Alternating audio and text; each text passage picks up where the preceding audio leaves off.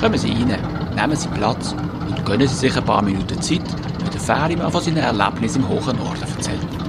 Der Ferimann, das bin ich, der Sidney Batt, Exilschweizer zwischen Ost- und Nordsee und Gastgeber vom Podcast. Erzähl doch das dem Ferimann. In meinem Leben bin ich schon an vielen Orten auf diesem Planet gewesen. Hamburg, New York, Rio de Janeiro, Kapstadt, Sydney, Shanghai, um nur ein paar davon zu erwähnen. Die meisten davon habe ich besucht während meiner Zeit als Seefahrer, wo ich auf der Jagd nach einer einträglichen Charter von Hafen zu Hafen getrieben worden bin. Ich habe also schon fast alles gesehen. Ohne zu übertreiben, kann ich von mir behaupten, dass ich die Ort wie meine Hosentasche kenne. Denn meine Hosentaschen sind traditionell voller Löcher, darum verliere ich auch regelmäßig Schlüssel und mein Münz. Löcher gibt es auch in Bezug auf meine Ortskenntnis in den diversen Destinationen. Und das ist nicht immer der Tatsache geschuldet, dass ich ein schlechtes Gedächtnis hätte oder noch schlimmer unter Demenz leiden würde. Tatsächlich ist es einfach so, dass ich das Hafengelände selten verloren habe. Und wenn doch, dann um irgendwo gut essen zu gehen oder mir im Kino einen Film in lokaler Spruch anzuschauen. Sie glauben gar nicht, wie beruhigend ein Film in Mandarin auf Seelenheil wirkt. Egal was am Bildschirm tatsächlich passiert, man kann sich seine eigene Geschichte im Kopf zusammenreimen. Wunderbar. Schleswig-Holstein kenne ich übrigens besser wie jeden anderen Flecken auf der Erde. Das liegt aber nicht daran, dass ich dort Film auch ohne Untertitel würde wunderbar verstehe.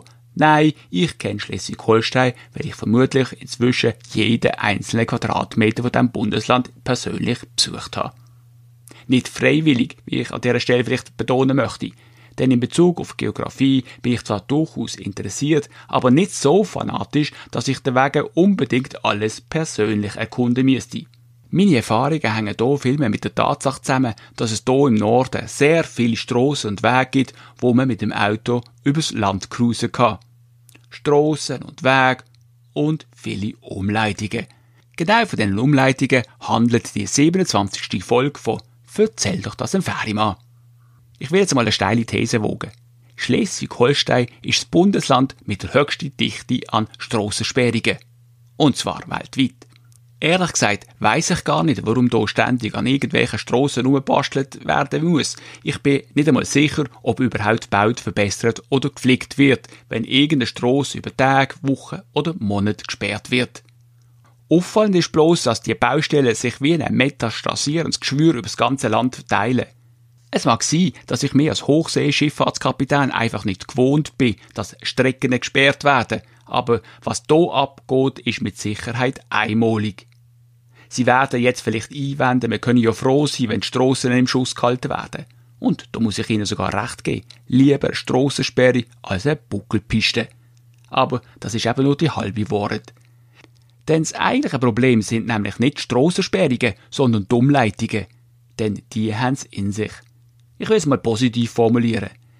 Wenn Sie Zuwanderer, Einwanderer oder einfach nur ein Tourist sind, finden Sie an schleswig-holsteinischen Umleitungen sicherlich Ihren Gefallen. Denn wer sich auf eine Umleitung bzw. auf die damit zusammenhängenden Ausschilderungen einlädt, lernt Land und Leute in einem Ausmaß kennen, wo ihm oder er oder ihnen normalerweise verschlossen bleiben. Es gilt hier nämlich folgende Regeln. Das einzige verlässliche Schild von einer Umleitung findet man ganz am Anfang und drauf steht Stroß gesperrt. Jedes darauf folgende ist je nach Sinn für Galgenhumor entweder ein Ärgernis oder ein gelungenes Beispiel von einem frühkindlichen Spieltrieb. Ganz sicher jedoch ist, dass es nichts, aber auch gar nichts mit einer ernsthaften Streckenführung zu tun hat. Denn entweder wird man auf eine Umleitung verwiesen, deren ihre Idee nachher nicht weiterverfolgt wird und die Umgeleitete hilflos in der Pampa stehen. Oder man verweist auf eine Strassennummer, wo vielleicht Einheimische, wo seit Generationen hier ansässig sind, bekannt sind. Menschen ohne Ortskenntnis oder fehlende Bereitschaft, sich jede Strassennummer von der Umgebung ins Hirn zu brennen, jedoch absolut unbrauchbar sind. Gut, nicht immer. Manchmal sind die Umleitungsschilder auch mit U2 oder U5 betitelt. Das wäre tatsächlich hilfreich, wenn man wissen würde, wohin sie führen und nicht weniger wichtig, wenn die sich nicht nachher unterwegs einfach verlieren würden. Vielleicht bin ich einfach noch doof oder leide einfach unter einem kulturellen Defizit.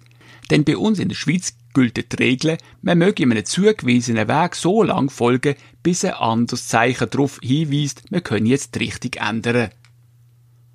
Hier im Norden ist das vermutlich der Anfang vom Ende oder besser der Start zu einer Entdeckungsreise, wo sie an Ort führt, wo normale Menschen niemals das Gesicht bekommen. Darum meine Bemerkung, ich würde inzwischen jeden einzelnen Quadratmeter kennen. Das ist jedes Mal das Gleiche. Sie folgen einer Umleitung, fahren ein paar Kilometer in Pampa und fangen an, nach 10 Minuten langsam aber sicher daran zu zweifeln, ob das alles mit rechten Dingen zugeht. Also spätestens. Aber wenn sie das erste Mal 15 Kilometer durch eine Unmenge an Gegend gefahren sind, wachsen langsam Zweifel. Besonders, wenn man den tätigen Bereich vom Strassennetz verlot und der verbliebene Strassenbelag nur noch aus zwei Betonspuren besteht.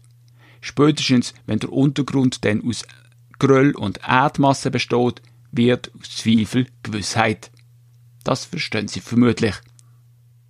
Vielleicht erinnern Sie sich noch an das technische Hilfsmittel, wo uns Seemännern hilfreiche Dienste erweist. Nein, nicht der Sextant. Gemeint ist natürlich das GPS. Leider nützt das hier in solchen Situationen wenig, denn die sind inzwischen viel zu gut. Ein gutes Kartensystem kennt heute nämlich alle Feld- und Ackerwege. Und führen uns die, wenn sie nicht in einem Maisfeld enden?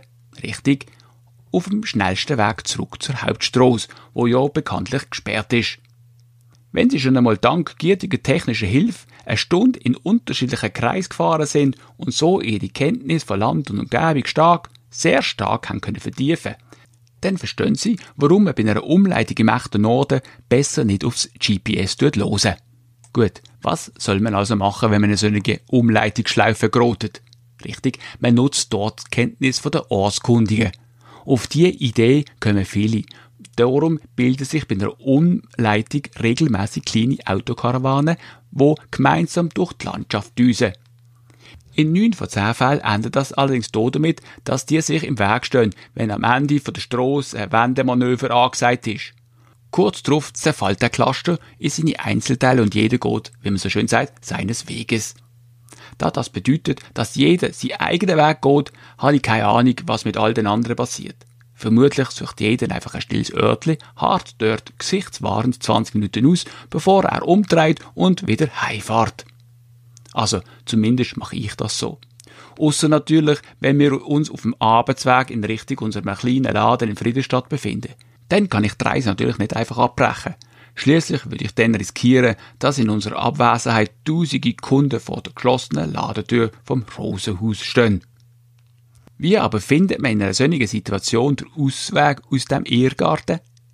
In der Schweiz ist das vergleichsweise einfach, wenn man sich in so einer Situation an Hügeln und Bergen orientieren kann. Wie ich Ihnen in der letzten Folge von Erzähl doch das im Ferien erklärt habe, ist das hier im hohen Norden aber nicht so einfach, weil alles flach. Bleibt also nur noch Try and Error. Sollten Sie jemals hier oben bei uns Ferien verbringen, was ich Ihnen eigentlich nur empfehlen kann, dann rechnen Sie besser mit viel Error. Denn die allgemeine Richtung sagt hier nämlich herzlich wenig darüber aus, ob Sie Ihr Ziel tatsächlich erreichen können, wenn Sie sich auf einer kleinen Straße oder einem Weg befinden. Denn ganz so einfach macht man es ihnen hier nicht, weil die Landschaften mit einem feinmaschigen Netz an Entwässerungskanal durchzogen sind, was immer wieder zu einem enttäuschenden Ergebnis führt. Denn leider kann ich, der Fährimann, nicht überall sein, um sie mit meiner Fähre dort übers Wasser zu führen, wo es eben an einer Brücke fehlt. Mein Tipp. Bleiben Sie möglichst auf grossen Strassen und bewegen Sie sich so weit wie möglich vom Ursprungsort weg. Irgendwann zeigt Ihr GPS am Ende nämlich doch noch Erbarmen und führt Sie auf einem völlig anderen Weg zum Ziel. So zumindest machen wir das. Das ist sie gesehen, die 27. Folge von Erzähl doch das im Ferienmann. Wenn Sie mehr von mir hören wollen, besuchen mich doch einfach wieder auf feri-tales.ch oder feri-tales.de oder auf einer von den vielen Streaming-Plattformen wie YouTube, AudioNow, Podcaster, Deezer, Audible oder wie sie alle heißen. Auf Wiederhören.